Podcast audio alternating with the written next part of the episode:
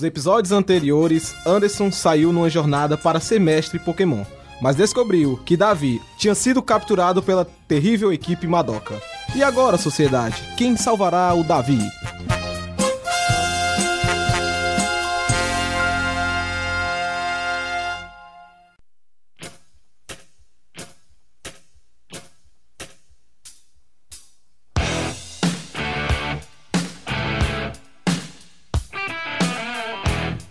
E aí, galera, bom dia. Estamos iniciando a gravação de mais uma edição do CoffeeCast, o melhor podcast da sociedade.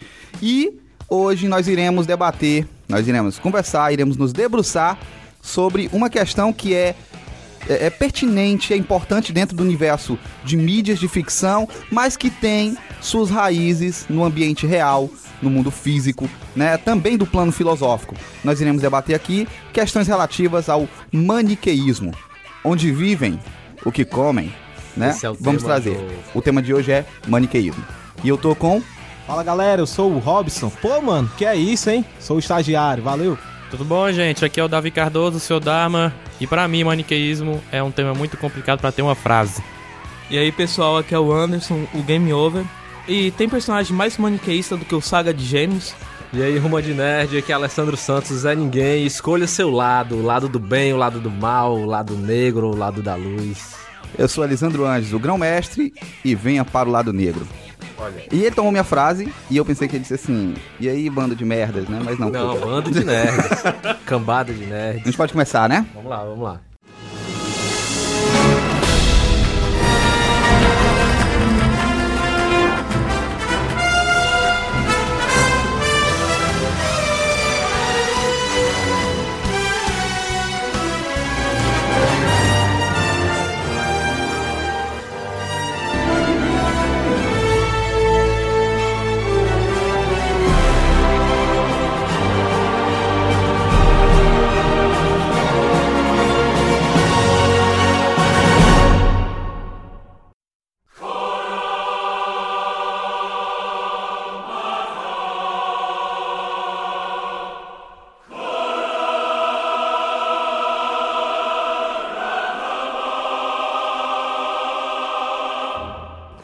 Hoje a gente, a gente escolheu como, como cenário pra gente discutir, pra gente debater, uma das essências das construções narrativas do, sei lá, dos últimos séculos, talvez eu possa dizer, que é a questão do maniqueísmo. Mas antes que a gente possa é, é, aprofundar, é, nos debruçar sobre essa questão de uma forma mais profunda, mais lúdica e trazer exemplos da cultura pop, eu queria que o Robson, como sempre, né, nos introduzisse nessa questão do maniqueísmo. O que, o que tem, o que você encontrou, Robson, de definição sobre maniqueísmo? Só, só um momentinho. Nos introduzisse, não. Fica feio, eu imagino uma introdução. Nos introduzisse. Em mim, não. Não introduz em mim, por favor. O Alessandro Comente, o, o- explique o que é o É, então, maniqueísmo. porque... defina, defina. É, eu não, não quero ser introduzido. Bem, de primeiramente, 5 a 10 linhas. bem, primeiramente ela foi fundada na ela, ela, ela o quê? Peraí. Ah, já... O maniqueísmo, demônio a ideia do maniqueísmo, Ok. ela foi fundada, certo, na Pérsia por Manil Maniqueu, no século XI, né? E ele era um profeta de origem iraniana. E essa ideia, ela era baseada numa doutrina religiosa que afirma existir o dualismo entre dois principais opostos, que é o bem e que é o mal. É basicamente isso, então. É, e, e- então, pronto. O, o Rob, ele fez essa pesquisa vasta sobre o maniqueísmo No e ele nos trouxe... Não, mas eu, eu acho que foi, foi muito pertinente, né? Ele trouxe de uma forma bem sucinta o significado de maniqueísmo. Pra gente, pra gente prosseguir e, sei lá, talvez elucidar melhor na cabeça de quem tá ouvindo, eu queria dos demais é, a sua percepção sobre maniqueísmo. Aí eu desafio Davi a, a nos dizer. Davi, talvez, assim, ele diz, ah, é um, é um tema que eu acho complexo. Deveras complexo, não tão complexo quanto você imagina. Tenho certeza que você tem, talvez de forma intuitiva, uma definição pra você, da forma mais simples que você encontrar. O que você acha que é o maniqueísmo? De forma bem Bem simples. simples. Bem contra o mal. Bem contra o mal. É o que Olha, eu sei. Não tem mais o que falar, que ele já falou tudo, mas Mas eu quero que você duas fale. forças opostas se combatendo. Forças em oposição. Só um detalhe, a pesquisa dele, do Robson, foi no Wikipedia. Fonte confiabilíssima. É, o, o, o Hobby ele traz exatamente isso. É, o, o maniqueísmo ele nasce na Pérsia, né? Realmente ele nasce na Pérsia e ele nasce des- nessa perspectiva de dividir o mundo em duas essências básicas. Aqui a gente tem o bem contra o mal, mas também a gente pode dizer que é a matéria versus o espírito. O ser humano, ele tem a tendência a essa dualidade, a dividir as coisas nesse aspecto dual. E isso vai perpassar vários aspectos das nossas crenças, do nosso cotidiano, daquilo que a gente vivencia, daquilo que a gente pratica no nosso dia a dia. A base das religiões, a base de muitas filosofias e até do universo do entretenimento, e aí vamos para HQs, livros, cinema, eles têm essa, essa visão, essa passion. Nós temos uma tendência natural a criar esses antagonismos. Tem uma parte assim, né, que você falou sobre religião, né? Deus e o diabo. E só um pouco falando sobre o maniqueísmo, o Império Romano, no, no tempo lá do Império Romano, usou isso tam também para ahn, falar para as pessoas que o bem e o mal sempre vai existir. E, e aí a gente entra em algumas questões que são relevantes, que são pertinentes. Por exemplo, ele traz o exemplo do Império Romano. Né? Nós temos aí o Império Romano se definindo como bem, mas quem define o que é o bem? E aí vem talvez a primeira das grandes questões, algumas dessas ideias que vêm sendo discutidas, que vêm sendo reconstruídas para a modernidade. Só que, por exemplo, você pega os romanos, e eles se definiam como bem. Automaticamente, os romanos sendo bem, eles estabelecem que os povos bárbaros e dominados eram o mal. E quando eles estavam dominando, tomando casas, chacinando aquelas pessoas, eles estavam, na verdade, salvando elas. Porque eles estavam incluindo elas no Império Romano, e a ideia deles, nós estamos fazendo o bem para essas pessoas. Quando muitas vezes esse bem é, é uma questão relativa. Daí eu vejo a importância dessa discussão do tema do maniqueísmo. Porque muitas vezes a gente fala de uma forma muito, muito superficial, muito porca sobre isso. É muito simplista, muito generalista, às vezes, a forma como a mídia, a forma como o cinema, a forma como as HQs elas tratam dessas temáticas. É como se fosse simples assim.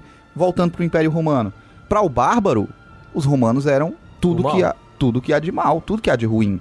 Então, muitas vezes, essa, essa perspectiva do que é bom e do que é Ponto ruim vista, né? é ponto de vista. E no cinema isso não é claro. Isso não é claro. Pelo contrário, existe todo um esforço do cinema, do universo das HQs, em sua maioria também, de simplificar da forma mais, mais estereotipada possível. A favor de quê? A favor de uma compreensão mais rápida do público. Aí a gente forma um público que muitas vezes não é um público crítico e que acaba refletindo esses comportamentos no dia a dia. E aqui eu vou abrir para vocês. Eu queria que vocês me trouxessem a, a, a expectativa de vocês em relação a isso e podem embasar dentro das obras que vocês têm aí de pesquisa. Só um, uma, um adendo, né? Que na, na pesquisa que eu fiz, eu achei muito interessante que quando surgiu a história do maniqueísmo, ele definia o feminino, a matéria e o prazer como sendo malignos. Aí o masculino, o espiritual e a dor eram o, o, o lado que levava à divindade. Aí até hoje tem essa história de que só com o esforço do trabalho, com o esforço que você vai ter, você vai conseguir alcançar alguma coisa, né? E tem, e tem toda essa questão, né? Olha, a, a gente vê o quanto nós somos uma sociedade doente nesse aspecto de. eh, quais são os aspectos que eles associaram ao, ao maligno? É o que me Maligno, interessa. o feminino, a matéria e o prazer. Ou seja, nesse cômputo eh, religioso, filosófico, a gente enxerga que tudo que é relativo à mulher é mal, é pecaminoso. A Tudo que é relativo à materialidade, ou seja, você não pode é, valorizar demais o que é material. Carro, você compra um carro, você tem dinheiro, você não pode depositar suas expectativas de sucesso em coisas materiais. É errado também, você tem que sofrer por isso. E o último, O prazer. o prazer. O ser humano. A, a gente vê isso muito claro nas religiões. A forma como as religiões elas, elas tornam pecado as pulsões, né? Sentimentais, sensoriais, ou seja, o ser humano que busca o prazer. Você vê os sete pecados capitais. Quem, quem, quem lembra aí quais são? Luxúria, Avareza, Inveja. Preguiça? Lu- É, a- avareza já foi, né? gula, gula, Gula. gula. você mesmo Só lembra- Pula, pula, passa ou repassa? É só lembrar do filme, macho. É. Que filme? Gula, Seven. Ah, ok, só lembrar do filme. Brad Pitt. Lembrei do Só tem- Zootopia. Não, Vai. mas não é só sobre... Ah, enfim. É esses aí, pô. Tem, vocês pesquisam na internet aí.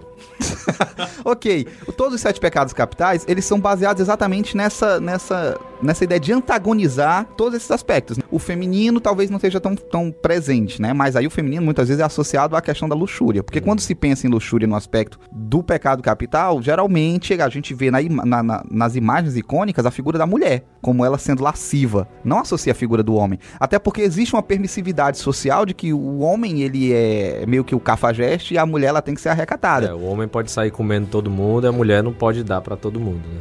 É- é- essa é a ideia, e que a- até a noção disso é meio vulgar, né, na nossa concepção. Mas aí é que tá, por que a- a importância da gente discutir o tema do maniqueísmo? Olha a ideia que a gente tem. Quando a gente fala isso que o Sandro deu de exemplo agora, já surge uma ideia de vulgaridade. Mas por que nós temos essa ideia de vulgaridade? Nós temos a, a- a raiz dessa, dessa noção, parte desses princípios maniqueístas, que em muitas, muitos aspectos são é, é, traduzidos pelas igrejas, pelas religiões, mas que nasce de uma doutrina que a princípio era filosófica, quando o filósofo, ou até religioso também, o Maniqueus, criou isso. Então, acho que a gente pode partir para alguns pontos que são mais, mais, mais profundos em relação a isso. Diga, Andy. Eu quero dizer uma coisa que assim, a gente pode ver que atualmente, em relação à história dos deuses gregos que é passado na televisão, em filmes, em séries, eles sempre colocam o lado maniqueísta, onde Zeus é o cara bacana, o cara legal, e Hades é o deus maligno, sendo que Porque, né, porque o Hades, ele ficou associado ao, Ao ao inferno. inferno. Mas aí vem a questão, que nas histórias dos gregos, mesmo nos mitos, o que acontece? Zeus, ele costuma trair a esposa dele várias vezes, ele pega as próprias filhas, sai estrupando mulher, tem inveja dos irmãos, enquanto o Hades, o que que é? Um bom marido, um cara bacana que não deixa os fantasmas saírem do inferno. Inversão aí de valores. É uma inversão muito grande. É, para você ver como, como, por exemplo, a forma como a gente enxerga até as, as religiões antigas, ela foi transformada por essa visão. Porque, por exemplo, se a gente pega a raiz do, do- da divindade grega Hades, a gente percebe que, primeiro, o Hades, ele era o deus do inferno, de fato. Só que, que quem transforma o inferno em algo ruim é essa visão. Hoje a gente tem é, dividido inferno de paraíso. Paraíso é o quê? É o, é o lugar dos bons. Detalhe É o bem, na- é o. Valhalla. Nos contos gregos, não é de fato o inferno que o Hades comandava, é o submundo. No submundo onde existe o paraíso e o inferno. É, o submundo, o paraíso submundo. tá a tradução disso. é exatamente essa, o submundo, que a gente associa a palavra inferno. Só que a gente tem que entender que quando os mortos, quando as pessoas morriam na Grécia, segundo a crença dos gregos, quando as pessoas morriam, elas iam todas para o inferno, não tinha essa divisão. Todo mundo ia para o inferno.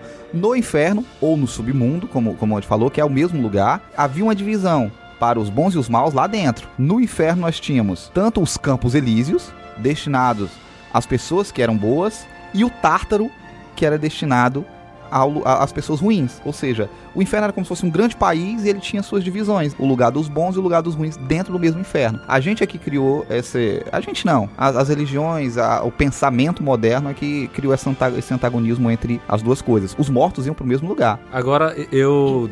Durante a pesquisa, eu me, me, me questionei como é que seria a, atualmente a gente viver sem essa dualidade, sem esse antagonismo. Eu não consegui é, criar um cenário na minha cabeça de um mundo sem o, maniqueísmo, entendeu? É, eu achei muito louco essa história, porque Porque tá entranhado, né? é, desde que eu né, me conheço como gente, desde criança, que existe essa, essa dualidade. Ah, eu, hoje, eu- ontem, eu, eu, fazendo essa pesquisa, eu não consegui criar um cenário onde não existisse o dualismo e o, o maniqueísmo. E eu convido, né, você que tá ouvindo, a fazer esse exercício. Pare hoje, tente tirar da sua, das suas concepções todas essas ideias de que uma coisa necessariamente é contra a outra. Pense em convivência. Ou então, tente enxergar dois lados opostos, não como rivais, por exemplo. Tente.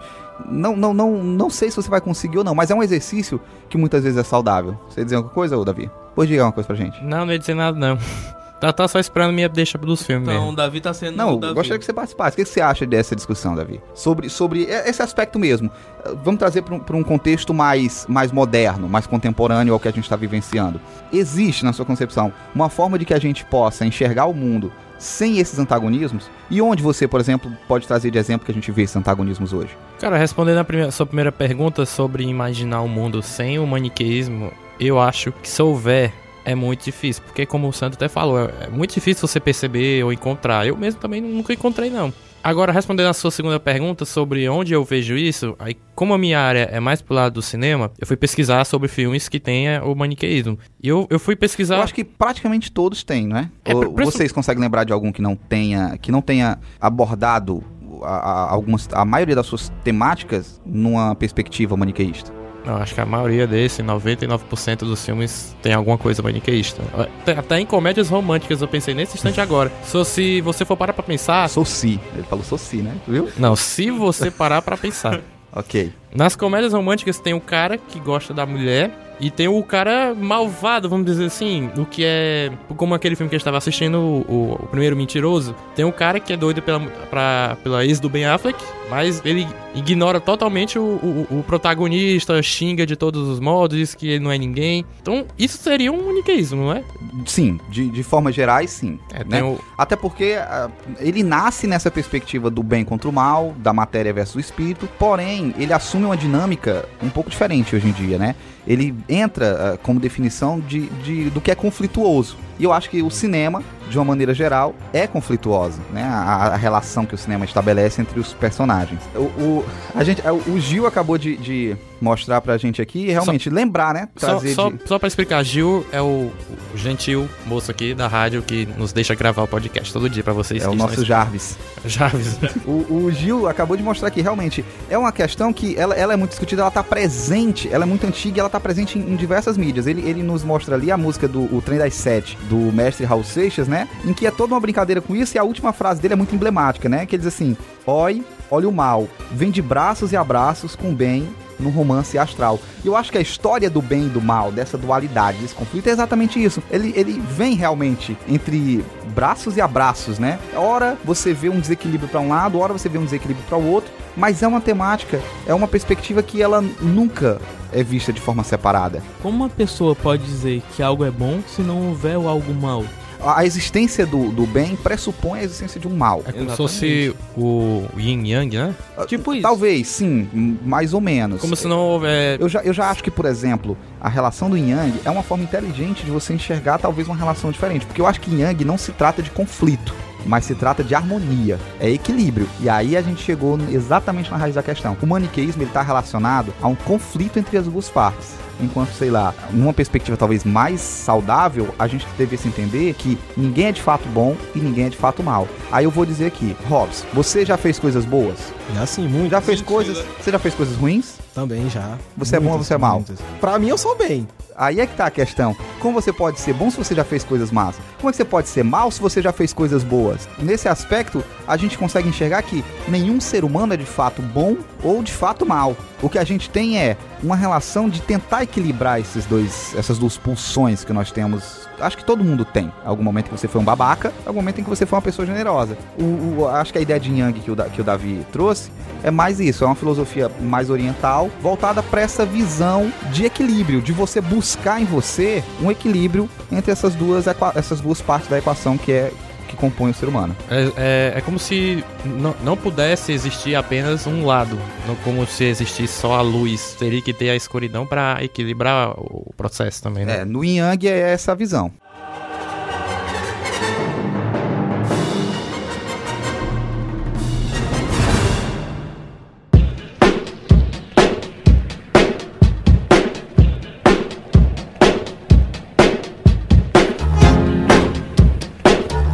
Um exemplo muito claro disso é na novela A Favorita, certo? De Meu 2008 Deus. a, a 2009, Eu assisti. que era duas personagens, uma chamada Dora e a outra era a Donatella, onde que elas desde a infância eram amigas, mas só que a Donatella, ela tinha perdido os pais, A seu, Flora, não? a Flora, né? Flora. Por isso, pronto. Caraca, só eu que não vi? É. E ela foi adotada, enfim, cresceram juntas, né? E nessa novela, o mais engraçado de tudo é que, em um primeiro momento, uma é a bonzinha, né? É a boazinha. A Dora sai lá da prisão e aí começa Flora, a Flora. Ai, meu Deus, é. a Flora, ela começa a ficar boazinha, enquanto a Donatella, muitos acreditam que ela seja mais o lado mal. Mas no desenrolar da, da novela, logo dando aqui um spoiler, né? Excuse me, spoiler alert! A Donatella, ela começa a ficar pro lado do bem, enquanto a Dora, né, acaba ficando mais pro lado do mal. Então, a gente vai vendo isso aí na novela e tem um pouco de maniqueísmo, né? Nossa. Mas Não é Dora, é Flora. é Flo- desculpa, gente, é Errou três Flora, vezes, ele pode pedir música é agora. Flora, Flora e Donatella, porque ah, são nomes bem parecidos, né? Mas desculpe, sociedade, desculpe. Muito parecido Porque eu nomes. vou falar de coisa boa, usurpador. Agora, agora o Andy, o Andy pareceu aquele pessoal que faz propaganda. Vamos falar de coisa boa! Top Term. A usurpadora! Jequiti! O... Eu pensei que ele A- fosse a vender a é um iogurteira da Top Term. Mas só pra terminar aqui, é, o que mais me chocou lá na novela foi isso, desse maniqueísmo diferente da gente ver, que é só o bem e o mal. E tem aquela reversão, né, onde que o bem em primeiro momento e tem o mal em primeiro momento, mas no segundo momento fica oposto. E isso me chocou completamente. Muito, muito interessante essa novela. Pra traduzir, você tá querendo dizer que o bem no começo, no final se tornou mal. E o mal no começo se tornou bem no final. Era isso, né? Isso. Pronto. Exato. Então, olha, pra gente fechar, então, quer colocar alguma coisa, Sandro? Não, que na verdade o bem não virou o mal e o mal virou o bem. Na verdade o bem era o bem e o mal era o mal o tempo todo, só que na forma com que foi mostrado na televisão, é, é, você entendia errado. Você achava que a... a- Eu não a- acompanho a novela. Pois é. Mas diga. É, é esse sentido. O, a, a personagem vilã sempre foi a vilã, só que na forma que como era disfarçada. mostrada, na forma como era mostrada na novela, ela parecia ser a, a mocinha. Aí depois eu da acho que reviravolta mostra-se que ela realmente é a vilã, não teve essa transformação. Eu acho Só- que então foi um exemplo extremamente pertinente porque mostra exatamente o que a gente vem, vem discutindo aqui. Por que, que é importante essa discussão, né? Bem e mal são questões de perspectiva. Você assiste parte da obra acreditando que uma personagem é a vilã e a outra personagem é a mocinha. E de repente isso é subvertido num plot twist, isso é mudado, e você entende que não, que desde o princípio você, enquanto público, também estava sendo manipulado, e que na verdade aquela que você acreditava que era mocinha era uma tremenda de uma vilã, enquanto aquela que você estava demonizando era na verdade a vítima da coisa. Né? Então eu acho interessante esse exercício da reflexão crítica antes de você tomar uma posição. E eu acho assim que a ideia do, do, do Sandro, né? Ele teve uma opinião, a minha foi outra. Vai depender totalmente das ideias que o público, o telespectador tá assistindo. Você pode ver um filme, achar que aquele cara ali é um cara lá do mal, que só faz coisa ruim, mas o Anderson, ou o Sandro, ou o Davi, pode ver que aquele cara ali pode ser, sei lá. No final, o protagonista. Cara, assim. Aqui, o- aí aqui olha só como a gente, olha como a coisa tá entranhada, é, como a coisa é, um- é até mais complexa. O tanto de, de preconceitos, e, e eu não vou falar preconceitos, porque preconceito talvez soe para um outro lado, mais, mais racial ou não, ou, ou outro tipo de preconceito. Vamos falar estereótipos. Olha, olha a quantidade de estereótipos que a gente está cuspindo aqui. A gente está definindo bem, mal, a gente está discutindo aqui protagonista. Olha como é interessante. Você, o Robson disse assim: o Sandro pode pensar que a outra é a má e a outra é a protagonista. Quer dizer, a outra, o oposto do mal não é o bom. O oposto do mal é o quê? É o protagonista. Olha como tá enraizado na nossa cabeça. Quer dizer que o protagonista é invariavelmente o bem, enquanto que o vilão, né, o, antagonista é invariavelmente o mal. Aqui a gente já tem um estereótipo muito forte. É, eu- é- é- é esse tema que a gente quer falar. Pra gente fechar o bloco aqui de definições, eu queria, sei lá, Andy, você tem algo que você queira acrescentar? Já falei tudo em relação à parte de definições, eu acho que pode voltar pro. É, então só pra gente fechar, eu vou eu vou então talvez recapitular o que, que a gente tem. A gente tem aqui de uma visão geral, tá? A gente não vai entrar nos pormenores disso porque a gente ia gastar aqui um dia inteiro só falando sobre isso. Então, pra definir de forma geral, o maniqueísmo que a gente está abordando aqui, a perspectiva de maniqueísmo que a gente está abordando nesse cast é dessa relação de antagonismo, de conflito. Não necessariamente, sempre que a gente vai citar, a gente vai estar falando de bem versus mal. A gente vai estar falando também do conflito. Às vezes o conflito são de, de- entre duas partes que se opõem.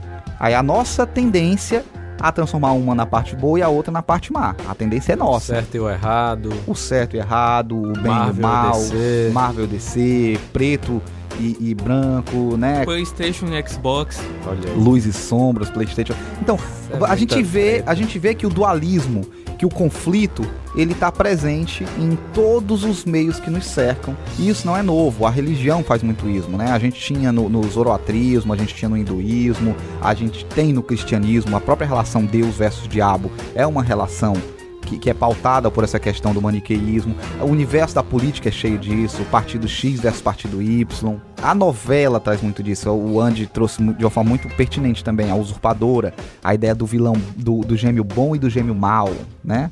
O saga de gêmeos dos Cavaleiros do Zodíaco.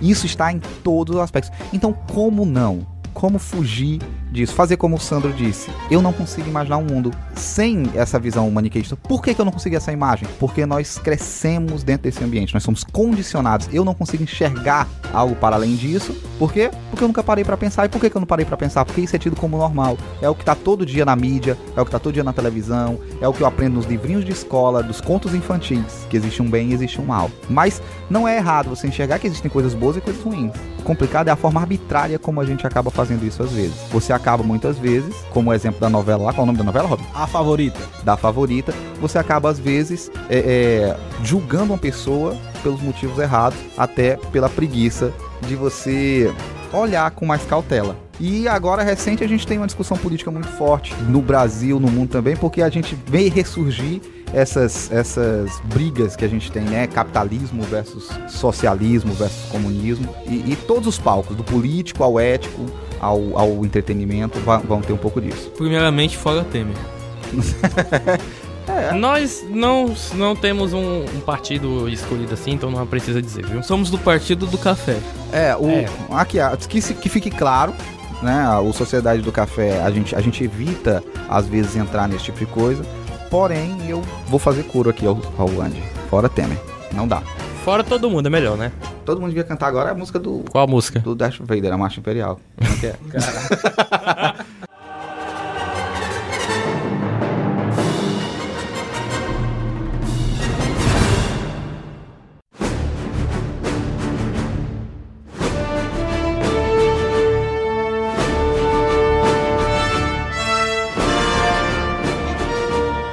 A gente pode então começar aqui um segundo bloco.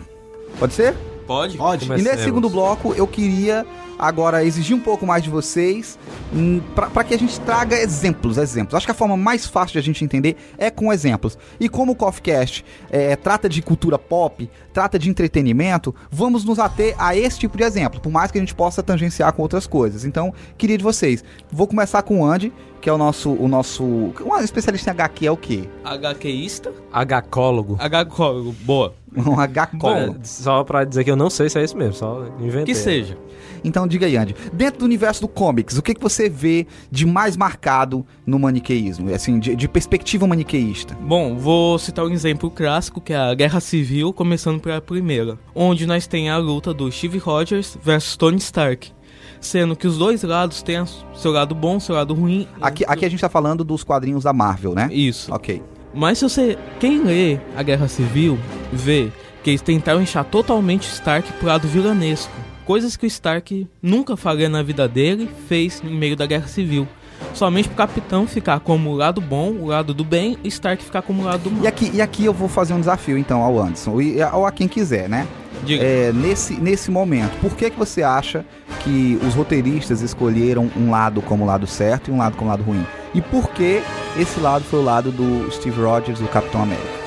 Primeiramente, precisavam ter um lado para ser dito como protagonista, porque nunca em uma saga de HQ onde tem. Andy, lembrando, aqui você tá de novo exercendo o estereótipo de que o protagonista é o bem.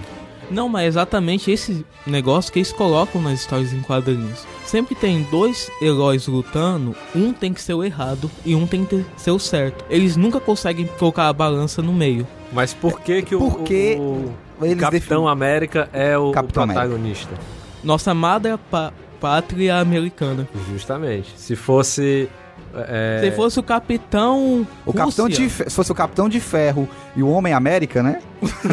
seria o Homem América. O Homem América seria Homem o protagonista. Seria o, o, herói, seria o, o, lado certo, né? E agora nós tem a Guerra Civil 2, que vê a Capitã Marvel versus o Tony Stark. Aí qual lado que eles poderiam pesar pro lado do bem seria da Capitã, pelo sentido Capitã Marvel. O nome já diz tudo. Mas estão pesando pro lado do Tony Stark justamente por ver o jeito que o pessoal ama esse personagem. Então resolveram deixar a Capitã como errada da situação, porque ela tá fazendo de fato muita burrada, burrada que eles colocam lá pra pessoa ler e pensar, essa mulher é burra, não tem como defender. Então eles não conseguem deixar, em meio da guerra civil, um lado que a gente possa escolher. É, Guerra Civil é de fato, acho que um grande exemplo desse- dessa manipulação do, do maniqueísmo. Podia ser diferente. Mas aí já vilaniza a questão do feminino, né? Essa mulher é burra, Exatamente. né? Bom, mas eu acho que se fosse um homem nesse mesmo, nessa mesma posição, eles não iam mudar nada, porque eles queriam que o Stark fosse alavancado como o herói da questão. Outra coisa que eu quero citar em relação ao HQ é que tem uma história do Batman chamada Silêncio, onde a Era Venenosa controla o Superman.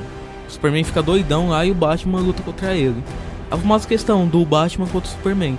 Mas o Superman só ganha. Quer, desculpa, o Batman só ganha porque faz uma trapaça foda. Lois Lane. Não do- existe condição do Batman vencer sem um truque, cara. Exatamente, mas esse truque dele, depois de tentar anel de Kryptonita, que não adiantou, tentar bombas que não adiantou, o que que ele faz? Botou o Kryptonita na sopa. do- Não, Na jogou a Lois Puxou a cueca e do botou a criptonita dentro. cuecão de Kryptonita. É, vai. Boa ideia. Ele jogou a Lois de cima de um prédio. Ah, o Superman assim. Deu É, certo. torceu pra dar certo, né? É, torceu. Já se dado certo, a Aí a gente ia ter do- dois vilões, a Era Venenosa e o Quem Batman. era que tava doidão? Superman. Ah, tá. Aí o Batman tava tentando salvar ele. Aí ele salvou como? Jogando a namorada do cara de cima de um prédio. Deu certo, o Superman voltou a Se desse errado, hein, mano? É isso que eu tava Ia ser dizendo. massa. Papoca no chão. Pá! Aí tem uma frase do Batman que eu achei A que cara foi do bem Batman ia ser- chocante em relação a isso, que o Batman disse. Eu venci por motivo. O Clark é um cara bom, eu sou um cara mau. Batman já trabalhou essa ideia. Porque vê, o Superman quando ele vai pegar os bandidos, ele não sai quebrando os caras. Ele pega, taca na prisão. Ele não dá um soco e destrói o crânio dos outros. Já o Batman sai quebrando todo mundo. É, na- Você disse que ele não quebrava ninguém. Na verdade, ele quebra muito os ossos de todo mundo e bota na cadeia. É isso que você quer dizer, né? Não, porque o Superman não faz isso. O Batman. Ah, faz. tá falando de Superman? É, o Superman, ele Ah. chega, prende o cara, jogou na cadeia. Eu tava pensando Já que era o o Batman. Batman, ele sai quebrando todo mundo pra depois, se a polícia achar, colocar na Andy, aí deixa eu, deixa eu trazer pra um outro aspecto. Você deu dois, dois exemplos aqui. Uhum. É, como você acha que, por exemplo, o universo dos quadrinhos sobreviveria sem essa composição dual, bem versus mal? Turma da Mônica. Você, você acha que. É, a Turma da Mônica é um exemplo, né? A gente não, mas sei, tem tem? bem versus o mal. Até tem, né? É. É, se for De ver. vez em quando eles O. Cebolinha e o Cascão, eles vivem aprontando com a, com a, com a Mônica. Mas a Mônica é quem bate neles, senão não seria a Mônica o Mas vilão. eles quem Aqui- fazem ah, a... ah, não, não, peraí, vamos lá. Aí você. ah, Pronto. Chegamos aqui ao, ao ideia. Maurício de Souza servindo de exemplo aqui. Você diz que a Mônica, ela é a vilã porque ela bate. Sério mesmo que chegamos nesse Mas o assunto? Cebolinha e o Cascão que roubam o coelho não são os vilões. Parando pra pensar assim, o Cebolinha e o Cascão são os vilões. A Mônica tá só É, lá então então, saber o você tá vendo? Olha, olha o nosso vício, o nosso vício do dualismo de novo aqui sendo exercido, né? A gente precisa encontrar, ó, toda vida que eu mudar o enfoque, a ótica, eu vou encontrar um vilão diferente. Porque o tá- pica-pau é o quê? É vilão Não, cara, ou o bonzinho? pica-pau, ele é um drogueiro. É, O pica-pau, é, ele tá no ácido direto. o pica-pau. O, o, o pica-pau ele tá no ácido direto, ele é um lunático. Ele está para além de regras morais, tá? Ele é tipo o Coringa. Ele quer eu- ver o circo pegar fogo. Isso mesmo, ele é o Coringa, porque às vezes a pessoa tá lá quietinha, aí ele chega lá e começa a perturbar picando É, o povo. é, é, E é o o vilão. E o Mago? Ele é vilão, é o herói. Porque o cara sai destruindo as coisas, matando tartaruga. O Grão E é o falou. protagonista. O Grão Mestre falou, né, no, no Coffee Cast passado, Exatamente, isso por aí. isso que eu de peguei Pokémon, essa foi de questão. Pokémon. Não, foi de Pokémon, foi de remake. A gente Remake. falou do todos os podcasts. Não sei. Patrocínio, né? Que a gente tá atrás da Enfim. Nintendo. Enfim, ele esmaga a cabeça do- das tartarugazinhas, ele faz o que mais aí? Quebra tijolo. Quebra tijolo, sabe quebra... Ah, Enfim, princesa. no último cast a gente já chegou a essa conclusão. Destruindo o Mario, patrimônio, né? o, o Super Mario é um jogo que fala de vândalos. Detalhe que usa São cogumelo. Black, Black, é que usa cogumelo. Macho, tem coisa mais errada do que, do que Mario, não, né? Então, pronto, é, eu acho que o exemplo que, que o Anderson trouxe aí do, do Mario sendo, é, sendo esse vândalo, que é o Mario nos jogos dele, né? cara sai destruindo as coisas. E fuma cogumelo. E é um usuário de cogumelo, mas. Mas é, é- é bem por aí.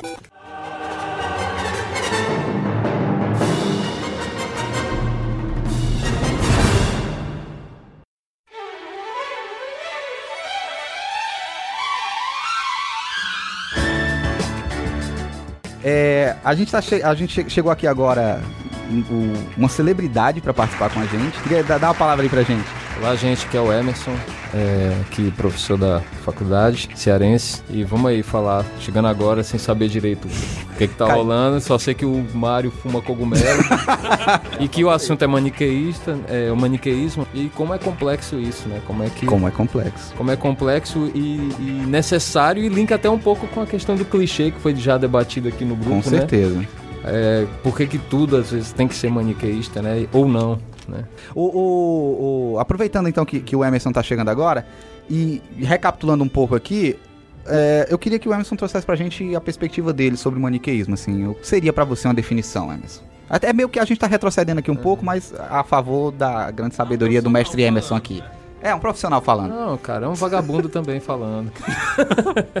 é, é vagabundo no melhor sentido do termo, tá? No sentido de gostar de vagar. O, vagun, o vagabundo Entendeu? vaga, né? Exatamente. Vagar é necessário. Até pra pensar no maniqueísmo. É, então, cara, eu tava até comentando com um colega nosso aqui outro dia o que seria do cinema sem o maniqueísmo, né? Da ficção, Da diria. ficção. Eu quero, eu desafio um, um roteirista, sei lá, de quadrinhos a, a produzir uma grande obra fugindo do- dos conceitos maniqueístas. Não tô dizendo que é impossível, mas é mais cômodo para que você basear todo o seu trabalho em cima disso. Vende. Vende, porque o maniqueísmo cai na fórmula que todos. que é universal. Eu acho que o, o- o- a, grande, a grande questão do maniqueísmo, que você puxa lá da Pérsia, Manil Maniqueus é o nome do cara, Dá um não dos mesmo. criadores aí do- dessa filosofia persa que virou uma religião. E Nietzsche, Nietzsche vai falar de. Vai falar de assim falava Zaratustra, que era o grande sacerdote maniqueu. Assim falava Zaratustra, que é também um dos gurus do, de uma religião da época, Zoroastro. Esse, Zora- assim falava Zara, como é que é? Zaratustra. Zaratustra. Eu, eu, eu conheço uma música clássica de um filme com esse nome, aquela música do, do dois, filme 2001. Ah, sim. que é pam, Cê- pam, cê- pam. cês- É- é- o nome dessa música é essa daí que você falou agora. É, a, gente, a, gente, a gente tá numa mídia similar ao que seria um rádio, então vocês não puderam ver a cara do David de Eureka, sabe? Teve um inside ali atrás. Ainda bem que vocês não puderam ver Quando o Emerson dele. falou da obra do Nietzsche, a cara dele se iluminou assim. Davi. Arquimedes. É, faz parte, faz parte. Então tem tudo isso, né, gente? É um tema riquíssimo, é um tema que, de fato, para a indústria cultural, o maniqueísmo é imprescindível.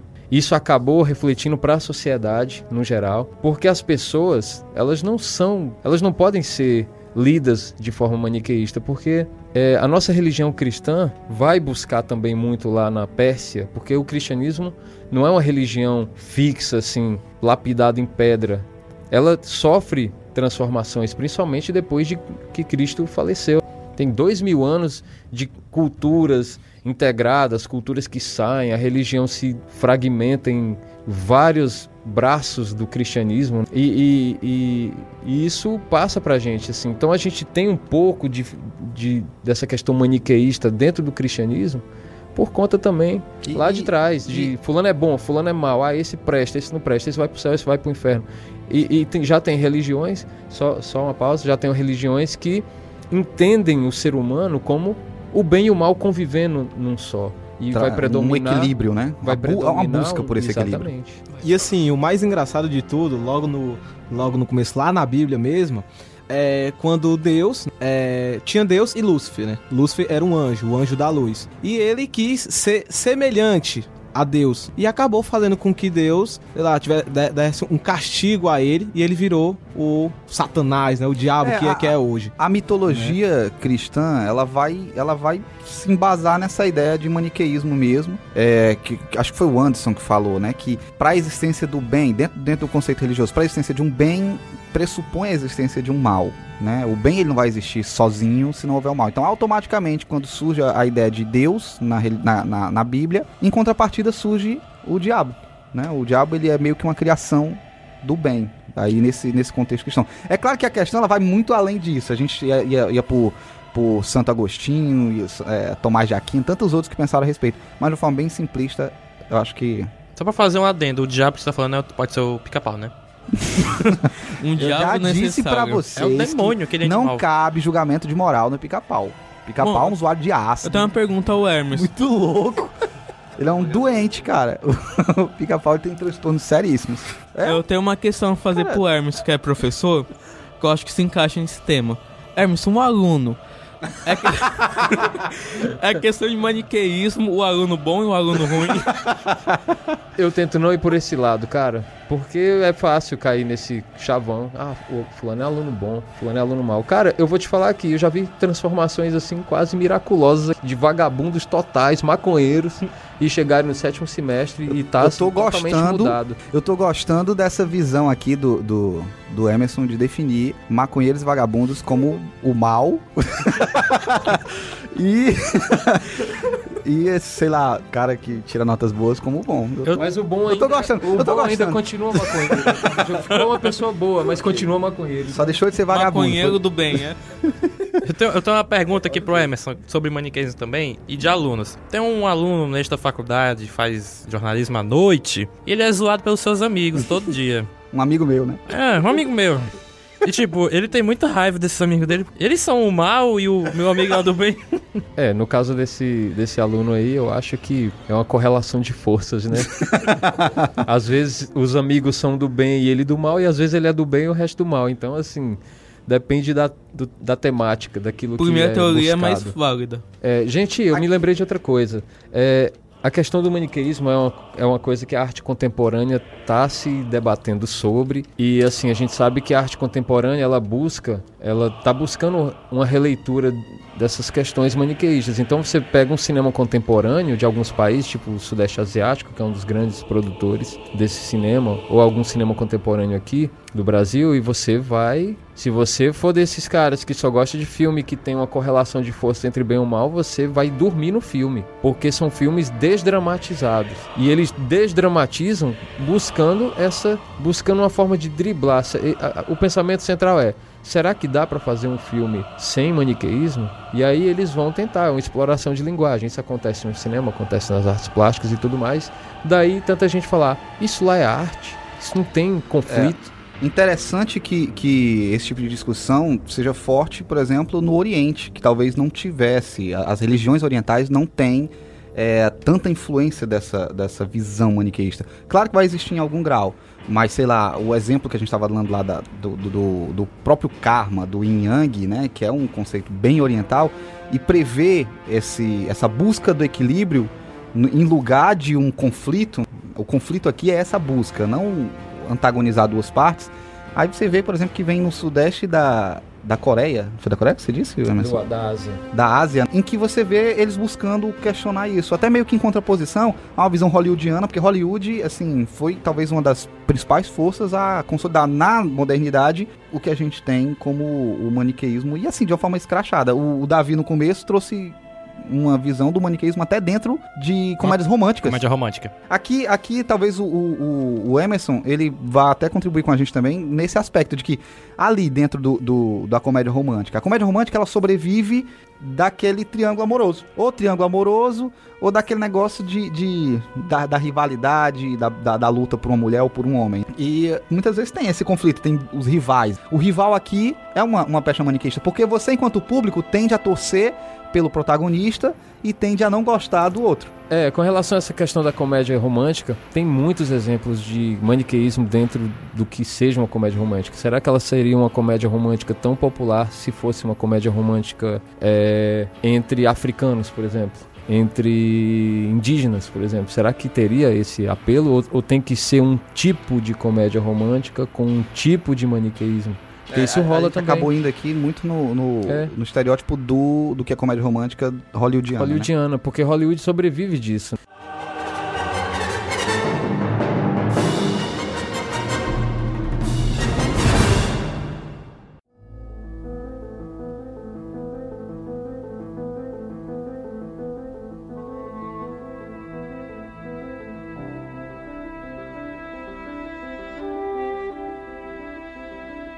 Só para vocês terem uma ideia do poder que é isso. Se a gente vivesse hoje nos anos 1920 ou 30 e fôssemos fissurados em cinema como somos hoje, de querer ir ao cinema a cada lançamento, nós iríamos ver um tipo de filme de faroeste na qual o mal são os índios e na qual isso fica sedimentado na nossa cabeça de que todo índio ou toda pessoa diferente precisa morrer.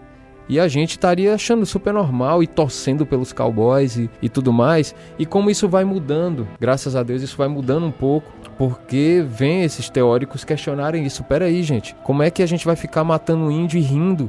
E querendo. Então, alguns cineastas também de Hollywood vão entender isso e vão se tornar minoria dentro de um cenário, vão se tornar minoria. Com o tempo passando, seus filmes vão trazendo elementos mais emotivos e mais humanistas que a gente, pô, cara, é verdade, cara, eu acho que a gente tá pegando pesado com os índios. E aí outros diretores vão questionar, vão falar que ele é um isso, um comunista e tal, mas com o tempo aquilo foi plantado, a população chega, daí o poder da arte, o poder do cinema e, e o maniqueísmo tá muito dentro disso. Será que hoje a gente não acha que o mal, de repente, não é tão mal assim no futuro?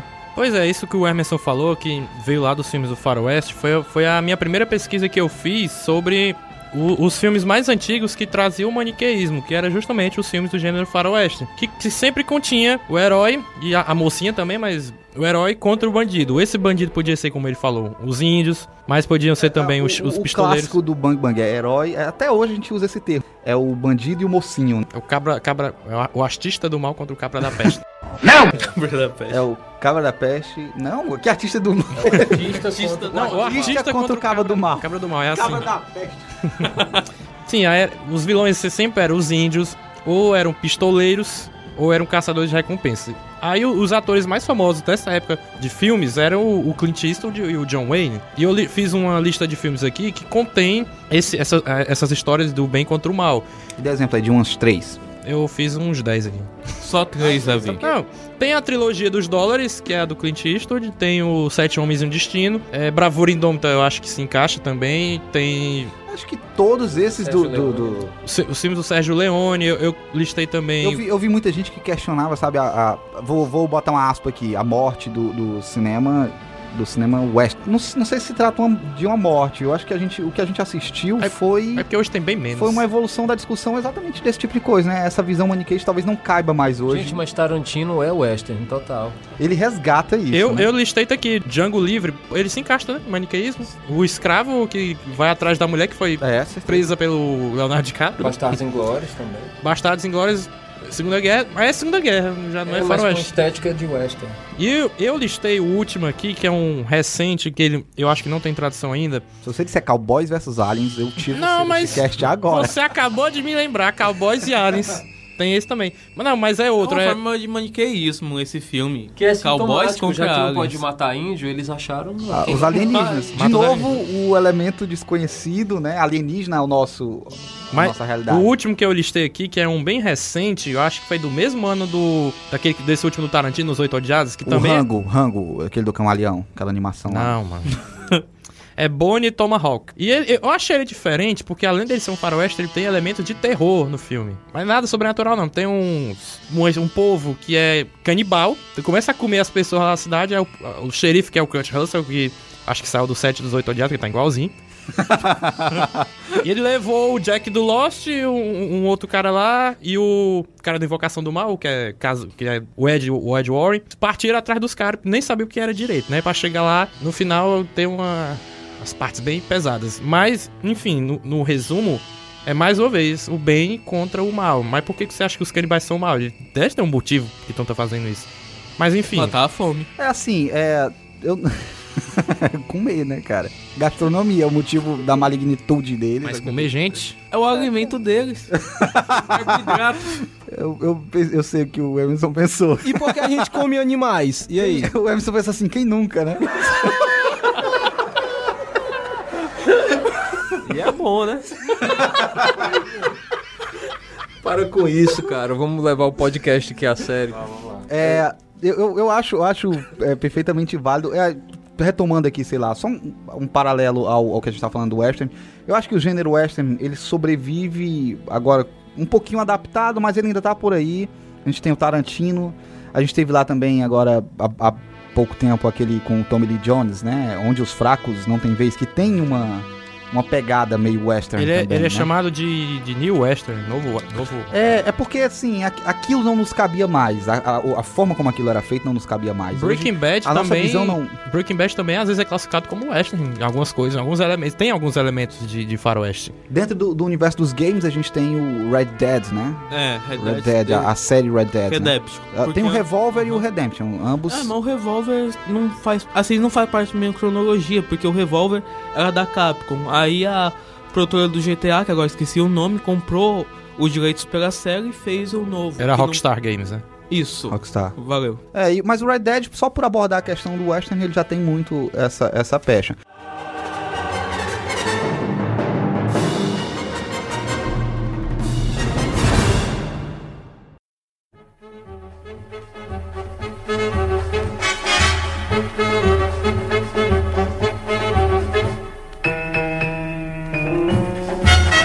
Trazendo aqui, o, o Rob, ele, ele, ele fez uma pesquisa pra gente desse, desse aspecto do maniqueísmo dentro do universo dos esportes, talvez aí do futebol. E aí, Rob, o que foi que você encontrou? É, bem, eu fiz aí o meu levantamento, a minha pesquisa em relação Aonde foi a ao pesquisa? esporte. Mas enfim, é, eu tenho vários exemplos de, de, de maniqueísmo, né, em relação ao esporte. Tem um que eu falei sobre a, a favorita, né, mas em relação a novelas, eu acredito muito que é bem semelhante o caso do Mário Götze, ex-jogador do Borussia Dortmund, que foi pro Bayern de Munique e voltou para o Borussia Dortmund, era ídolo lá, virou um traidor, enfim. Aí ficou essa questão do maniqueísmo lá. Agora, por que você acha que, que ele foi chamado de traidor? Porque assim, o Bayern de Munique e o Borussia Dortmund, pra quem não sabe, são dois clubes alemães que é como se fosse aqui o Fortaleza e o Ceará, o São Paulo e o Corinthians. São rivais. É, isso. Se você for, sei lá, pra, pra um clube que é rival, o que é que a torcida vai fazer? Vai o chamar de traidor, aqui, olha, a covarde. gente vê que a torcida, ela reflete, ela reforça tudo isso que a gente tem discutido em relação ao maniqueísmo. O que, que a torcida está fazendo aqui? Ela enxerga o seu lado como o bem, como o lado certo, e automaticamente o que é alheio a mim, o que é meu inimigo, né? Uhum. É o errado, é o mal. Eu não falar inimigo, porque inimigo é, é muito forte. Adversário, talvez Isso, seja isso mais pode dar um adendo aqui. claro. Nós temos aqui um torcedor do Fortaleza, que é o Davi, e um torcedor do Ceará, que é o Robson. É, a gente Qual é o lado briga- bom e qual é o lado ruim? Fortaleza, claro que é o bom. Aí aqui é que tá, olha, o futebol ele tem muito isso. Na verdade, eu acho que qualquer tipo de, de, de relação que, se, que sobreviva do conflito, ele vai ter esse aspecto. Ah, Talvez seja interessante um pensamento crítico para evitar o que acontece, por exemplo, nas torcidas organizadas. Porque eu entendo, eu não entendo às vezes o outro como meu adversário numa competição. Eu entendo de fato como meu inimigo ou como aquilo que é errado em relação ao que eu acho que é certo. E isso às vezes justifica o meu discurso de ódio da agressão, da violência. É o que você tá vendo. O jogador foi tratado como traidor, quando na verdade ele é um profissional. A torcida chama ele de traidor. Por quê? Porque a torcida enraizou esse pensamento de que, poxa, ele trocou o lado certo pelo lado errado. Né? Então, poxa, ele não pode ser outra coisa senão algo ruim. Tem vários casos aí, né? O Ronaldo, que jogou na Internacional e foi pro Milan. É, o Luiz Carlos, né? Que jogou no Ceará e depois foi pro Fortaleza. Enfim, foi pra isso aí. E agora, falando um pouco aqui é, mais de esportes, não voltado ao futebol, mas os outros tipos de esporte. Tem um caso lá da Rupsolo, que é, é também do futebol feminino, né? Goleira, né? Da, dos Isso, Estados Unidos. do- dos Estados Unidos, que ela postou uma foto lá nas redes sociais, né? Dizendo, dizendo que ia se preparar por causa da zika, da chikungunya. E o que foi que a torcida fez? Toda vez que ela pegava na bola ou cobrava um tiro de meta, Zica! Zica! Então faz um tipo disso, né? De maniqueísmo. Outros exemplos é, no atletismo, aqui nas Olimpíadas aqui no Rio de Janeiro, Thiago Braz, brasileiro, com o, la- o francês la- o francês Lavillenie do salto com vara. Ele foi vaiado, enfim, é, foi tratado como o cara mal, enquanto o Thiago Braz ele foi tratado eu acho, como o acho, bonzinho. eu né? acho aqui, e eu não sei se os demais vão concordar, mas que, por exemplo, o esporte ele tá nos trazendo a visão exatamente do que é danoso. Não só o esporte, acho que a política também tá fazendo isso recentemente. Mas o quão é danoso a gente ter essa visão simplista do, do- dessa questão do maniqueísmo, né? De eu, de eu tratar as pessoas como meus inimigos, às vezes, sem ter um pensamento mais crítico em relação a isso. Aí, às vezes, você vê, por exemplo, vou falar num debate político, ou até a questão lá do, do francês mesmo. Eu não parei para refletir a respeito e, de repente, fica mais importante derrubar, provar que o outro tá errado, do que de fato ter um debate em que eu possa aprender e ensinar. Porque ele é meu inimigo, eu não tenho o que aprender com ele. E Eu por ele acho- ser meu inimigo, assim, eu não, não preciso absorver. Ele está errado. E quando eu admito que uma pessoa está errada, ela não tem o que oferecer. O que me cabe é provar que eu tô certo. E só quem perde são as duas partes. Eu porque acho não há uma né, troca. também. Que, infelizmente, pro lado assim do esporte, o, to- o torcedor ele acaba indo é, mais do que eu torcer. Mais do que eu torcer. É, às vezes, odiar o outro. Em vez de torcer, ficar tudo em paz, ó, aquele ali é profissional, tudo bem. Vamos apoiá-lo? Não, não, não vamos. Vamos, é, sei lá, vaiá-lo, enfim, mas a- a- às vezes chega a- ao ódio, entendeu? Chega ao ódio totalmente absoluto. Aí eu vou lhe sa- fazer um desafio, Robson. Esse, a raiz desse ódio, o que é? O que é o motivador? O principal, acho que eu não vou dizer o, o esporte. Eu não vou citar o esporte como, como o principal causador. Mas às vezes a- as pessoas, as personalidades, né, que, que é, grande parte da sociedade tem isso, esse pensamento. Eu posso, sei lá, citar aqui como o Davi e eu. Um torce Ceará e o outro Fo- Fortaleza. Contrário. Mas, enfim, contrário, enfim, vo- vocês entenderam, sociedade. Mas é, o Davi, ele não é aquele cara de totalmente é, que, o- que odeia o time e que fa- faz fanático. É um fanático. Então, é, e eu posso ser um cara que só vou assistir por gostar. Então, o fanatismo, às vezes, é, ultrapassa isso. Ultrapassa totalmente isso. É, falando em esporte também, eu- e pegando um pouco do gancho do que o Elisandro falou, eu acho que o esporte, o futebol principalmente, ele só reflete, ele é um reflexo, um potenciali- potencializador do que a sociedade apresenta como problema. Que a gente tem internalizado, né? É, então assim, se a sociedade tá doente, é no futebol que você vai ver que ela tá doente, entendeu? Porque antigamente meu pai dizia que ia pro Castelão ou pro PV, Ceará e Fortaleza, ele ia com os amigos dele Fortaleza e ele e os amigos dele Ceará iam tudo abraçados, jogando papel um no outro, brincando. É, era uma outra sociedade, era outro tempo e aí com os, os problemas no tecido social danoso como a gente tem hoje, é no futebol que você vê isso escancarado. E isso não é só Brasil, gente. Você pega os hooligans, o, o começo do hooliganismo na Inglaterra, que lá a Inglaterra, a, a Europa hoje é um barril de pólvora. Não é como nós. É outro tipo de barril de pólvora. É um barril de pólvora de, de xenofobia, de racismo. De contrário. Então, assim, o maniqueísmo ele tá lá de uma forma e ele tá aqui de outra. Então, assim, é, é- é reconhecer isso, saber o que é o problema e tentar civilizar. Trabalha é, é Isso, o de novo, talvez a solução seja o reconhecimento de uma necessidade de convívio. É interessante você imaginar que torcedores de, de times distintos eles possam sentar lado a lado e torcer sem a- a, divisão, né? Não é necessário que você trate o outro como o antagonista pra você. É, eu acho que é muito disso mesmo. É uma carga, mas também é fruto de que de anos reforçando essa, esse conceito da rivalidade de uma forma muito agressiva. A gente vê que as ideias de maniqueísmo elas vêm se transformando, é, ela vem se contextualizando. Hoje talvez a gente tenha um- um- uma dificuldade maior de definir em alguns aspectos, porque ela ganhou outras dimensões. Porém, a- é, o, o Gil tinha trazido aqui um exemplo antes do. Vou trazer um personagem simples que talvez sirva pra gente, pra gente entender. Eu digo o, o personagem do Batman, dos quadrinhos. E a gente vê que é um personagem. Eu vou trazer o Batman porque ele é um cara que ele tá frequente, né? Ele, ele enfrentou vários momentos históricos. O Batman começa de uma perspectiva muito simples, né? Você tem muito claro que o Batman é um herói e o, sei lá, o Coringa, o, o Pinguim são, é o vilão. E assim, não tem. O vilão é tudo de ruim, o herói é tudo de bom, não tem nuances ali. O vilão é vilão porque ele é vilão, acabou. Ele não, não tem questionamentos, ele é um cara que. Ele não pensa em nada, ele só pensa em fazer o mal. Ele não tem exatamente um propósito. O propósito do vilão é fazer o mal, o propósito do herói é salvar, sei lá, a mocinha, é ser o bom. O tempo vem passando e a gente vem vendo reinterpretações desse Batman até chegar numa visão moderna. Recentemente a gente teve os filmes do Christopher, Christopher Nolan e nos quadrinhos também o Batman tem refletido isso. Do cara que é o que? Perturbado, de um cara que ele se questiona, que a sociedade questiona suas motivações. O Batman era invariavelmente o herói e agora de repente a sociedade do universo do Batman ali na Gotham, ou até a gente mesmo começa a dizer, ele é herói mesmo, porque ele pega o cara, ele espanca, ele quebra um osso. Quem dá o direito a ele a sair na rua e fazer justiça por mim? Eu tô se- se- a- o discurso é dizer o Batman está certo é o mesmo discurso do miliciano na rua, do policial que sai sem farda e vai fazer justiça com as próprias mãos. Quem define o que é justiça?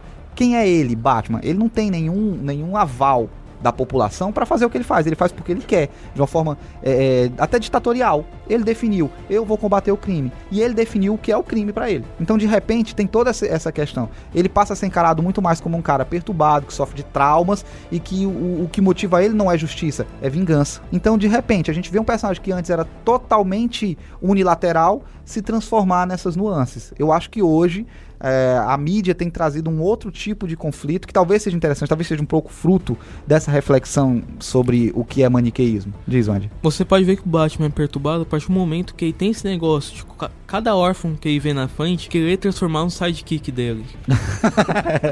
O Michael Jackson também, né? Por exemplo, Não, o, o Batman já teve A quatro gente, Robins. vê, a gente vê que que, é o homem. Batman é perturbado quando o cara se fantasia de um morcego e sai na rua, né? Bom, antes morcego Batendo que é povo. roupa do Robin. E ele era milionário, né? Não precisava disso. Milionário, é excêntrico, né? É. Ô, você vê, por exemplo, quem, quem, quem é fã de quadrinhos, e até tem no cinema também, o Kick-Ass, né? Eu acho que é uma paródia bacana do Batman. É um cara que vai lá, decide, eu vou fazer justiça, se veste... O Big E- Dead, né? Todo mundo pensa que é o Batman. não, o mas- Big Dead não, tô falando do Kick-Ass mesmo, porque o Kick-Ass Não, vai pra rua... Mas o Big Dead eles parecem com o Batman, que você falou que É parece. intencional, é intencional, é intencional, foi uma brincadeira com isso. Foi. É, o, o que quer, você vai pra rua, vai fazer. Você pensa, caraca, esse é o novo Batman. Ele vai lá e toma sola aí, todo mundo na rua. Os caras. Leva No uma primeiro. facada, leva uma faca. leva uma facada, vai pro hospital. Porque ele é um cara normal, é o mais sensato, né? Ele vai pra rua brigar, aí ele pega três bandidos, aí dois, vai querer bater nos dois. caras. Dois, aí os caras pegam um pedaço de pau, pá, pá, derruba ele, Ele é atropelado ainda. né? Então eu acho legal. A gente E começa a ver. Eu acho, por exemplo, que, que essa é uma crítica a tudo isso também. É uma brincadeira. É, tá- tem o tom humorístico? Tem. Mas a gente vê aí já um- o reflexo de um, de um pensamento sobre isso. Hoje a gente tem alguns exemplos de, de, de trabalhos que vão, que vão talvez questionar isso.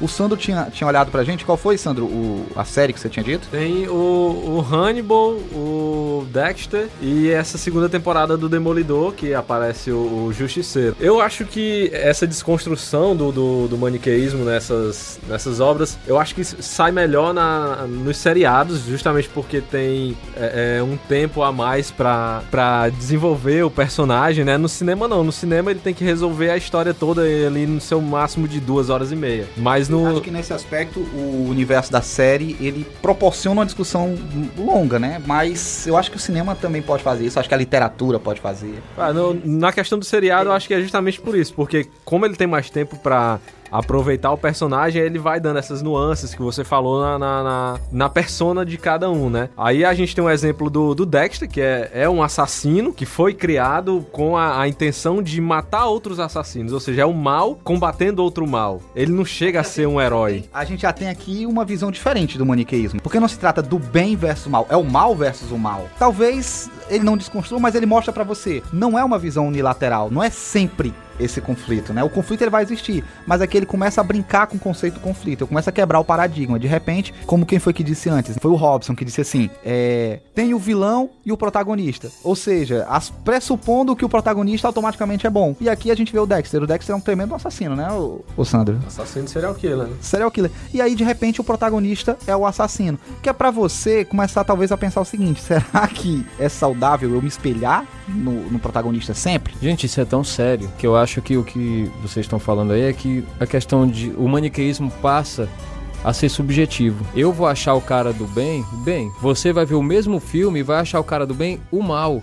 Quem não, quem não torceu por Coringa em determinado momento? Gente, isso é tão sério, isso é tão sério que hoje, como é que isso, como é que a nossa sociedade lê isso? Lê o Batman, por exemplo. Nós- Nós temos uma leitura porque nós somos aficionados por cinema, a gente sabe diferenciar. Mas outras pessoas têm outras leituras. Por isso que tem gente que vai lá no, no primeiro cinema, que é o cinema ainda tentando se descobrir enquanto linguagem, e vai ver uma das cenas mais fortes da história do cinema é no filme O Assalto ao Trem Pagador, que é um curto de 12 minutos, se eu não me engano é de 1908, que no final ele quebra a quarta parede. Pra quem não entende, a quarta parede é, é, é no no... cast de clichê, o próprio Emerson dá uma definição. Ah, sim. Ouça Exatamente. Coffee Cast clichês. Exatamente. Então a quarta parede é onde ficaria no teatro público. E, e nesse filme ele pega a arma e aponta para o público. E é primeiro, o primeiro close-up da história do cinema, que antes o cinema não desmembrava as partes do corpo. E aquilo ali foi um choque. Aquele momento, aquele cara era do mal.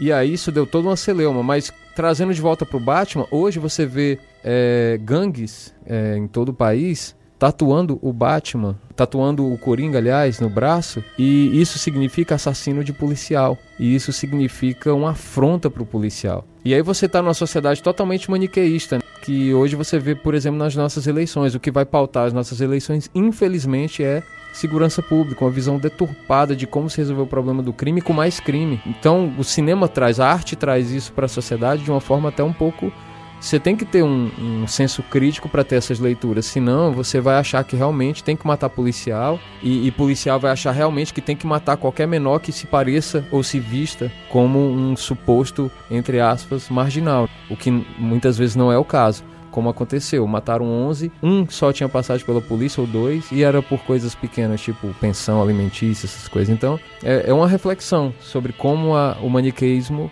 afeta também a, a, a sociedade.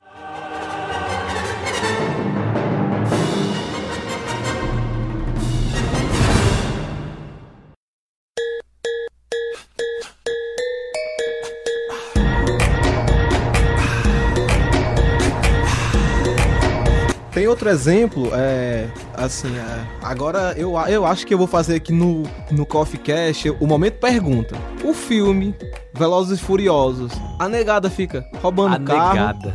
Caralho, a negada. É porque ele, ele tá no meio, ele tá nesse Ele meio. tem A tatuagem. negada. Roubando carro, entendeu? Fazendo racha. Essas coisas assim. é, Fugindo da polícia. roubando banco, enfim. É. Aí fica assim a, a dúvida. Isso. Essa negada é do bem ou do mal? É. É essa a pergunta, né? Mais outra, o Jason Statham, né, que faz o Velozes e Furiosos 7. Os filmes dele são todos, sim, ele é o... É nessa parte que eu quero chegar já o já. ele é o bonzão, né? Brucutu. Isso, ele é o Brucutu. No Velozes e Furiosos, ele vira o cara do mal. Vai tentar matar de um por um, por causa lá de se vingar lá do irmão dele e tal. E aí, como é que fica essa, essa, essa história aí? É, A pergunta em, em resumo é: ele é bom ou ele é mau? E do Velozes e Furiosos também, né? Há duas perguntas aí que eu quero que vocês Eu respondam. vou, eu vou tomar aqui a liberdade de, de dar uma resposta. Eu não sei se vai contemplar todos. Quem discordar, fique à vontade. Mas eu acho que é, esse tipo de trabalho, esse tipo de obra, e esse tipo de pergunta que é, é- é o, o importante na coisa. Talvez a obra não seja tão, tão importante quanto os questionamentos que ela pode suscitar. Exemplo, você trouxe Velozes e Furiosos. Me parece um blockbuster, como tantos outros que a gente tem.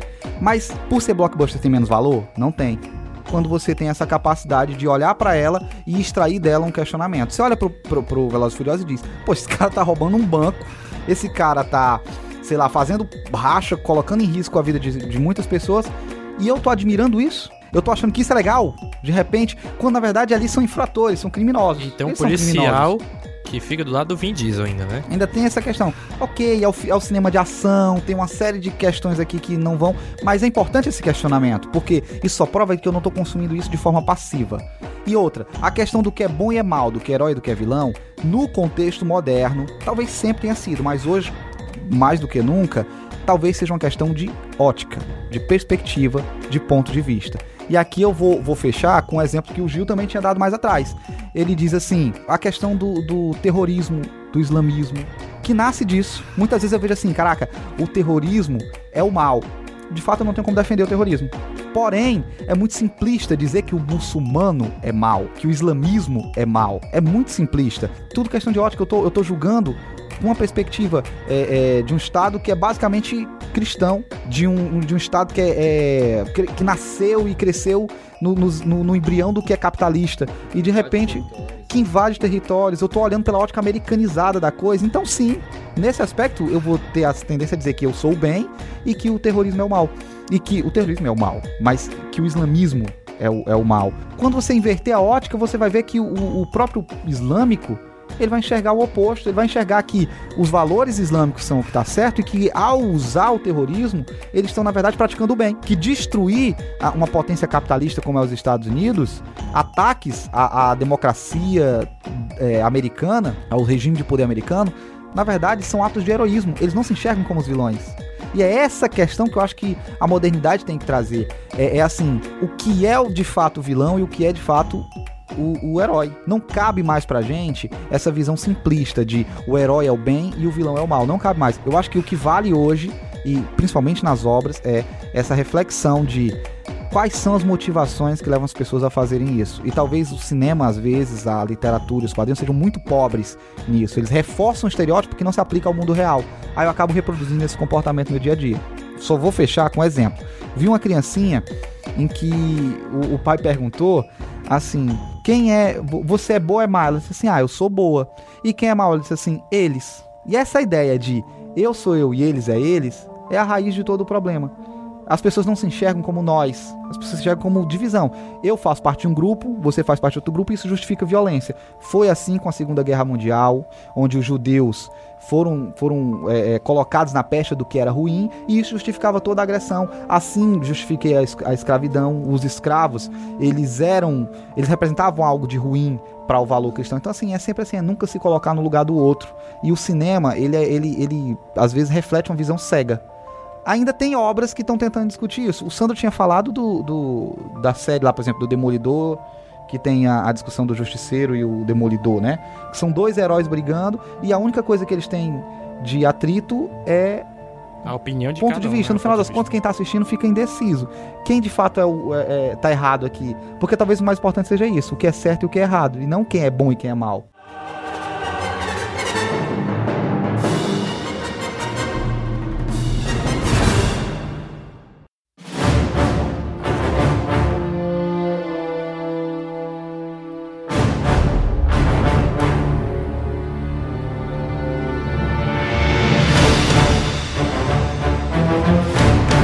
Acho que só pra, pra fechar a parte dos filmes com o maniqueísmo, que você, você falou de terrorismo, eu me lembrei deles. Que nos anos 80 tinha um, um milhão de filmes de brucutus que sempre era o, era o, o herói sozinho, às vezes, o exército de um homem só. Tá bom, pode falar que é o Rambo. Não, não só o Rambo, mas era contra, ou era contra o exército, ou era contra pessoas corruptas, organizações, ou os terroristas, como você falou. Aí tinha o Arnold Schwarzenegger, o Arnold Schwarzenegger é clássico também, né? Contra o, o, os terroristas. Mas eu, eu vou, vou, pegar a tua fala aqui e vou trazer um exemplo que eu acho legal. Você pega esses filmes e você vê, por exemplo, como eles, como eles retratavam os terroristas naquela época de uma forma bem unilateral. Ninguém sabia nada sobre os terroristas. Os terroristas era só terrorista. E acabou. estereótipo também. Eles não tinham motivo nenhum. O único motivo do terrorista era lá explodir tudo. Aí hoje você vê uns filmes, talvez, que eles comecem. Aquele sniper americano, eu acho extremamente interessante. Apesar dele ter um enfoque muito grande no, no patriotismo, no patriotismo mas você começa a ver, por exemplo, aquele momento em que ele tá mirando a criança, numa né? criança, aí você começa a ver, olha que inimigo é esse, olha o terrorista quem é, é uma criança. Ah, e tem uma série de questões, não é mais aquele terrorista simples lá de turbante, parecendo o Bin Laden que sai dentro de uma van como ah, é, e, e, quer explodir tudo. É um cara que ele não tem personalidade nenhuma. Ele é só o terrorista. Quem é ele? nem nome não tem. Quem é ele? É o terrorista. Terrorista júnior, terrorista pai, terrorista neto. Aquele filme do. Eu mencionei o Arnold Schwarzenegger, mas tem, tem um filme que, que exemplifica bem isso, que é o True Lies. Ele é um agente, eu, eu não lembro se é da CIA, acho que é da CIA. E tem um, um, uns terroristas, é, é, o estereótipo clássico ali do que você falou. De turbante e tal, a barbinha. E ele, e ele porque é americano, ele é o bonzinho, os caras são vilões querem explodir todo mundo. Aí ele tinha que, tinha que derrotar os caras no final do, das contas. Quantos, quantos colombianos o Chuck Norris já matou, hein, cara? é, o Chuck Bem Norris. pensado. Ele, se ele não exterminou, andou perto. Tinha o, o Stallone, o, Steven Seagal, Van Damme, Kurt Russell, Chuck Norris, Jason Statham, Duff Lundgren, Charles Bronson, Bruce Willis e Wesley Snipes. Tem um bocado ainda, mas é os que eu fiz a lista aqui só pra encerrar mesmo. Ok. É, pra, pra, gente, pra gente partir pra, pra um momento final, né? Eu acho que essa discussão ela renderia muito mais. A gente, a gente começou a pincelar, então fica a dica para você que está ouvindo de, de não parar por aqui. Se você ouviu, é, faça o exercício de, de, de, refletir, de buscar, faça que nem o Sandro, né? Tente imaginar um mundo onde, onde não exista o maniqueísmo. É, tente ler, faça, faça suas leituras, assista suas obras de uma forma menos passiva, tá? Mas eu queria de um de vocês aqui, que estão participando, só pra gente fechar, o que a gente tira de aprendizado sobre uma reflexão acerca do, do maniqueísmo. Ninguém sabe, vão passar por Emerson que ele é profissional nisso. Não, eu não sou profissional, gente. Digamos que eu seja mais curioso, né? É, e, gente, qual foi a pergunta mesmo? Assim, só pra gente fechar, assim, é, é, dizendo de, de forma bem resumida, por que é importante essa reflexão acerca dos conceitos maniqueístas. Ah, sim, lembrei. É, a importância disso está no fato de se pensar nisso. É, o próprio fato da gente pensar no maniqueísmo é, já é uma. já é. já significa algo que não está automatizado. Porque o, o maniqueísmo, gente, ele está automatizado na gente. Só da gente separar um podcast para isso significa que a gente está questionando algo que a gente automatizou. Então, pense direitinho em que momento você está sendo maniqueísta ao julgar um filme, a, é, durante um jogo, um Ao game, decidir por uma ideologia política. ao decidir por ideologia política e tudo mais. Então, o maniqueísmo, essa coisa de eliminar o mal, pense bem, tente usar a perspectiva. E se você estivesse do outro lado? E se você for o mal de alguém, né? É, e se você Pra for o mal de alguém, exatamente. Então, é, isso tudo é a a importância desse podcast, eu acho que passa por esse questionamento que você pode se fazer a partir de agora que está ouvindo.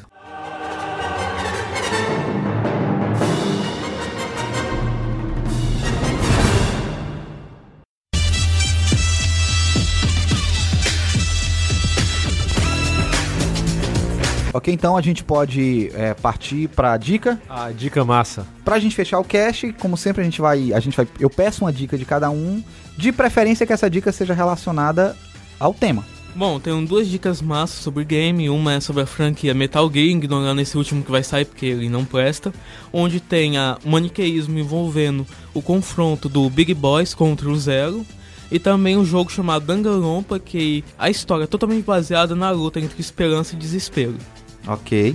A minha dica massa, na verdade, é um sobre o PES e o FIFA, onde que os dois, né, os dois jogos, um da Konami e o outro da EA Sports, ah, vai ficar no mesmo, no, me- no no mesmo mês. É no dia 13 de setembro, que é o PES, e o FIFA o 29 de no dia 29 de setembro. Sabe que esses jogos são caros, né? Tu vai furar o bolso Não, da eu galera. sei, mas pra, pra quem tem uma qualidade financeira um Vai pouco na melhor... locadora, você joga, não tem mal nenhum. Pa- Paga Enfim. 10, 10 conto aí. É, pra ter um pouco assim, né, como o Elisandro falou sobre o maniqueísmo, veja se um é bom, o outro é mal, né? Qual é, qual é o melhor, se é, se é mais atual, Di- se não. Diga assim, Mas no caso desse maniqueísmo é feito pelos fãs e não pela. Não, isso, É, pra- isso. não, mas eu isso, isso. entendo, pra não pela um empresa, pouco mas ve- vejam aí o FIFA e o PES 17. Ora, quem joga, quem gosta do PES, vai jogar o PES e quem joga do FIFA vai gostar- jogar o FIFA. Mas eu aconselho ver os dois, né? Até É. bem melhor, porque pra ver como é que é as coisas, a imagem, enfim, o jogo. Ok, Assista Davi. E veja. Como o Gil nos mostrou anteriormente e que o Emerson falou, a minha dica massa pra que vai, que vai estrear mês que vem é o Shaolin do Sertão. O trailer já saiu há alguns dias e mostra claramente o bem contra o, o- entre aspas, o mal, né? O Eu Tony gosto. Tora Pleura. Eu gosto, ele, ele gosta de brincar com essa linguagem, né? Bom, já que eu não posso dar a dica do Shaolin do Sertão, que já foi dado, é, eu vou. A minha dica é Aquários. É um filme que tem dado uma polêmica aí por toda a conta, por toda a questão do impeachment. O tema, o conteúdo não tem nada a ver diretamente com isso, mas o fato do novo governo ter colocado a censura para 18 anos como uma retaliação ao, ao filme ter sido apresentado em Cannes e todos os atores com a plaquinha fora Temer e a sociedade internacional discutindo a situação do Brasil, né? Então, a retaliação do governo foi colocar para 18 anos um filme que que não trata disso. Não assisti ainda, vou assistir é, hoje, daqui a pouco. É, mas pelo trailer e, pelo, e pela sinopse a gente vê que não, se, não tem nada de. Eu, eu acho que podia ser até tema livre, já que se trata de uma briga imobiliária. Fala de política, mas. Acho que é- tem um certo maniqueísmo nisso. A, a Sônia Braga ela não quer sair lá da casa dela e o povo quer que ela saia à força, é né? isso. Então, assim, Mas só resumindo, ela. A, a Sônia Braga no filme ela tem um apartamento que ela mora há mais de 20 anos. Uma grande construtora do Recife. é, é, quer comprar aquela casa dela para demolir tudo e construir um, sei lá, não sei se é um resort ou um mega empreendimento e ela resiste em sair. Então é um tema recorrente do Kleber Mendonça, que é o diretor do filme, que ele fez isso em ao som, O Som ao Redor, que é essa questão da especulação imobiliária, né? Então vale a pena assistir Aquários. Aí só pra mencionar, o, o que o Emerson falou sobre a censura do filme ser, ter sido 18 anos. Devido à pressão que fizeram sobre isso, a- o Ministério da, do Cine- da Cultura, né? Ele, ele reduziu a censura pra 16 anos. Então. A mesmo propaganda, assim- a propaganda já foi feita. Eu, É. nem, eu nem tava sabendo desse filme e agora já vou assistir por causa disso. Vai lá, Sandro. Pronto, minha dica massa é um filme que saiu agora há pouco tempo. É uma animação da, da Warner DC, que é a Piada Mortal, clássico aí da, da DC. Que aí traz mais uma vez o, A cena do coito. a cena. É, tem a cena do coito também, tem a, a suposta morte do, do Coringa, né? Do Coringa. É, e eu fecho o, o quadro de dica massa trazendo algo que é clássico, mas que eu acho que tem uma discussão pertinente em relação ao maniqueísmo. É a obra, qualquer dos filmes, de preferência veja todos, do George Lucas, o Star Wars. E toda essa questão do lado negro e do lado luminoso da força e uma busca por equilíbrio é do que se trata todo o maniqueísmo. A obra de George Lucas está baseada nesse equilíbrio entre bem e o mal. A, a própria ideia de Anakin que mesmo. vai existir um escolhido que trará equilíbrio à força é, é uma, uma expectativa de que você não precisa escolher um lado ou outro, que na verdade o, a paz ela vai surgir do momento em que você se dispor a tentar compreender que os dois lados eles são faces da mesma moeda. né? Então fica pra vocês a dica Star Wars, não é uma dica nova, mas tente assistir Star Wars agora sobre essa perspectiva do maniqueísmo. É isso aí, galera. Agradeço a vocês. Curta a nossa página, acompanhe nosso conteúdo, nosso conteúdo. Valeu, é nóis. Valeu! Valeu, negada. Valeu.